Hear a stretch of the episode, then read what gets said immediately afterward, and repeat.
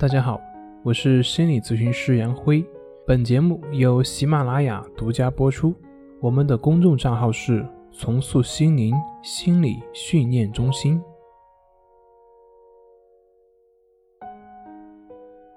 今天要分享的作品是：抑郁症患者的自我治疗，打败我们的是绝望，而并不是抑郁。抑郁症如何自我治疗呢？除了到专门的心理咨询中心或者是心理治疗机构去寻求专业的治疗之外，我们个人也可以采取一些切实可行的自我调整的方法，它可以起到缓解甚至消除抑郁的症状。当然，这里面主要是讲的轻度以及中度的抑郁。以下我们就一起谈一谈关于抑郁症自我治疗的行动计划。第一个就是坚持锻炼，特别是早上的时候去锻炼。很多抑郁症患者他会有行动迟缓、拖沓、懒惰的症状。长期这种状况呢，不仅会严重损害身体机能，更会加重抑郁症患者的消极负面的情绪。俗话说：“一日之计在于晨。”早上的空气可以说是一天当中最清新的时刻，它可以充分调动人体潜能，活化身体的细胞。当你的身体放松了，内心也就可以慢慢的放松下来，而你的情绪自然就可以得到一定程度的缓解，甚至是完全缓解。第二个就是外出。抑郁症患者经常会表现为情绪低落、自我评价低、感觉不如他人、什么都做不好这些的负面症状。这些感受会导致他们兴趣匮乏、遇事退缩、减少社交活动、封闭自己，这会使得抑郁症患者处在恶性的循环之中，而不断强化了他的自我的症状。想要改变这种恶性循环的前提，就是必须强迫自己走出去。多去接触别人，参加社会活动，或者是出去旅游。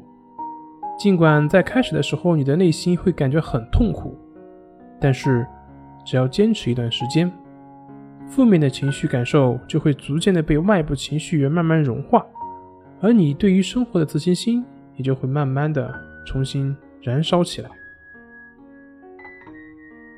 第三个就是关系法。关系法是我们重塑心灵心理训练中心的一种净化内心的方法。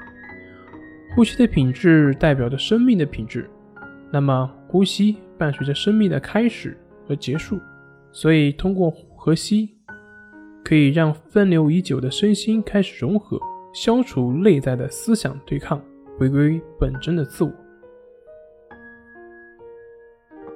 第四个就是冥想。冥想是身心灵休息的一种很好的一种方法，现在已经被广泛的应用到心理治疗和心灵成长的活动中。冥想可以减少我们的紧张、焦虑、抑郁等情绪。有规律的练习冥想会增强我们的意识，有助于抑郁症患者获得启迪。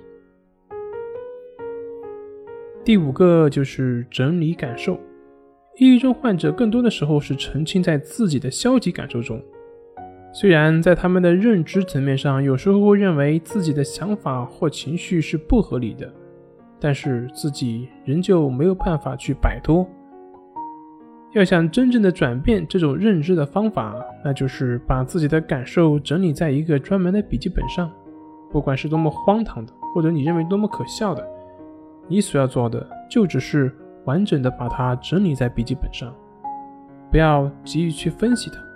不要急于去认识它，你可以在锻炼或者身心状态有所缓解之后再去看它。要知道，只是去看不必分析，因为这不是锻炼你的分析和认知能力，你也不缺乏这种能力。而这样做，你一定会有不同的感受。第六个就是拒绝对号入座。关于抑郁症方面的信息，在现在已经是相当多了。但是，真正给抑郁症患者得到帮助或者是有价值的却是非常少。由于抑郁症患者没有良好的内心防御能力，往往会把自己的症状和那些看到的去对照，这会容易造成内心更大的压力，甚至有的起初只是有一些情绪表现，最后被这些强化为抑郁症。所以，减少关于抑郁症或者其他心理症状方面信息的了解是很重要的。那么第七就是阅读书籍，开卷有益，多阅读一些心理学、哲学，包括道家、佛家方面的一些书籍，可以提高我们的智慧，让我们对自身、对生命有更深刻的认识，从而超越过去的思想局限。好了，今天就分享到这里，咱们下回再见。